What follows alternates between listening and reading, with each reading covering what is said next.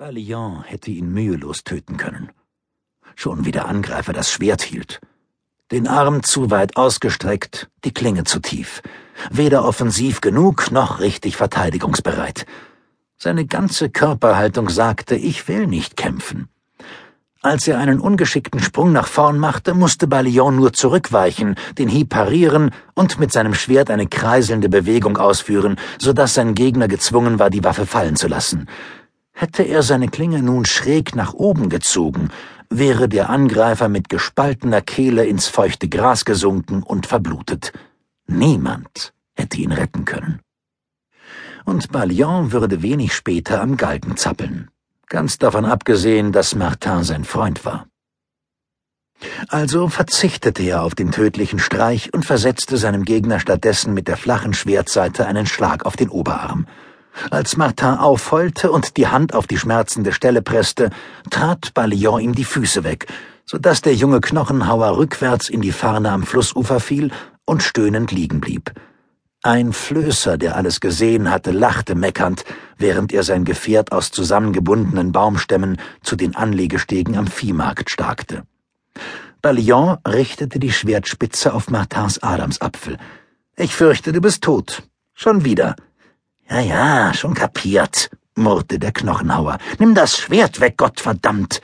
Wenn du Gott lästerst, macht er ganz bestimmt keinen Kämpfer aus dir, bemerkte Benedikt, ein Steinmetzgeselle mit wuscheligem blonden Haar, der unter der Gerichtslinde saß und auf einem Halm kaute. Balion genoss den Sieg, doch er behielt seine Freude für sich. Es bereitete ihm kein Vergnügen, einen Verlierer zu demütigen. Er half Martin beim Aufstehen und reichte ihm seine Waffe. Das war doch schon ganz gut, log er. War es nicht. Ich werde nie so gut sein wie du, und wenn ich noch hundert Jahre übe. Nun ja, ich trainiere an den Waffen, seit ich sieben bin. Natürlich habe ich dir einiges voraus, aber für einen Kerl, der gerade erst angefangen hat, bist du nicht schlecht. In ein paar Monaten kannst du es gewiss mit mir aufnehmen. Meinst du? fragte Martin zweifelnd. Ganz bestimmt. Du darfst nur nicht aufgeben. Sie setzten sich zu Benedikt ins Gras und reichten den Schlauch mit dem Quellwasser herum. Obwohl früh am Morgen war es bereits warm. Seit einigen Tagen lastete schwüle Hitze wie eine feuchte Decke über Varennes Saint-Jacques und die Moseltal. In den vergangenen Nächten hatten Balion, sein Bruder und die Hausbedienten im Warenkeller geschlafen, denn oben in den Wohnkammern war es kaum auszuhalten ganz zu schweigen von den Stechmücken, die einen unentwegt plagten. Balion spritzte sich das restliche Wasser ins Gesicht und genoss die kühlen Tropfen auf der Haut. Ich bin verliebt, verkündete Benedikt.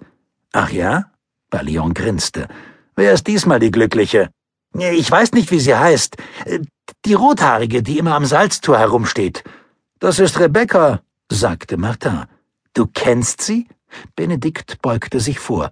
Kannst du mich ihr vorstellen? Sie ist Jüdin, du Dummkopf.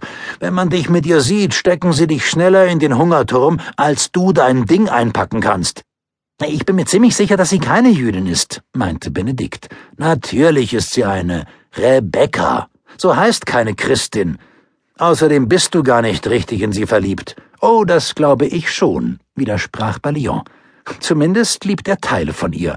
Mit den Händen deutete er zwei pralle Brüste an, und seine Freunde brachen in Gelächter aus. Raue Kampfspiele, freundschaftliche Neckereien, Gespräche über Mädchen, das war Balions Welt. Bei Martin und Benedikt und den anderen Handwerksburschen fühlte er sich wohl. Michels Freunde hingegen, die jungen Patrizier und Kaufleute, die ihn belächelten und als lästiges Anhängsel seines Bruders betrachteten, Sie konnten ihm gestohlen bleiben. Er federte hoch und zückte sein Schwert.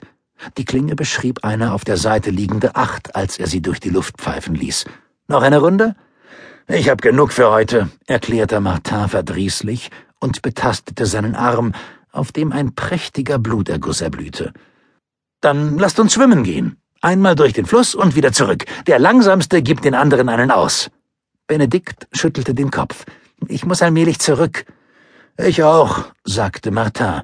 Der Meister wartet gewiss schon auf mich. Balion ließ sich seine Enttäuschung nicht anmerken. In der Stadt warteten auch auf ihn Pflichten, die er gern noch eine Weile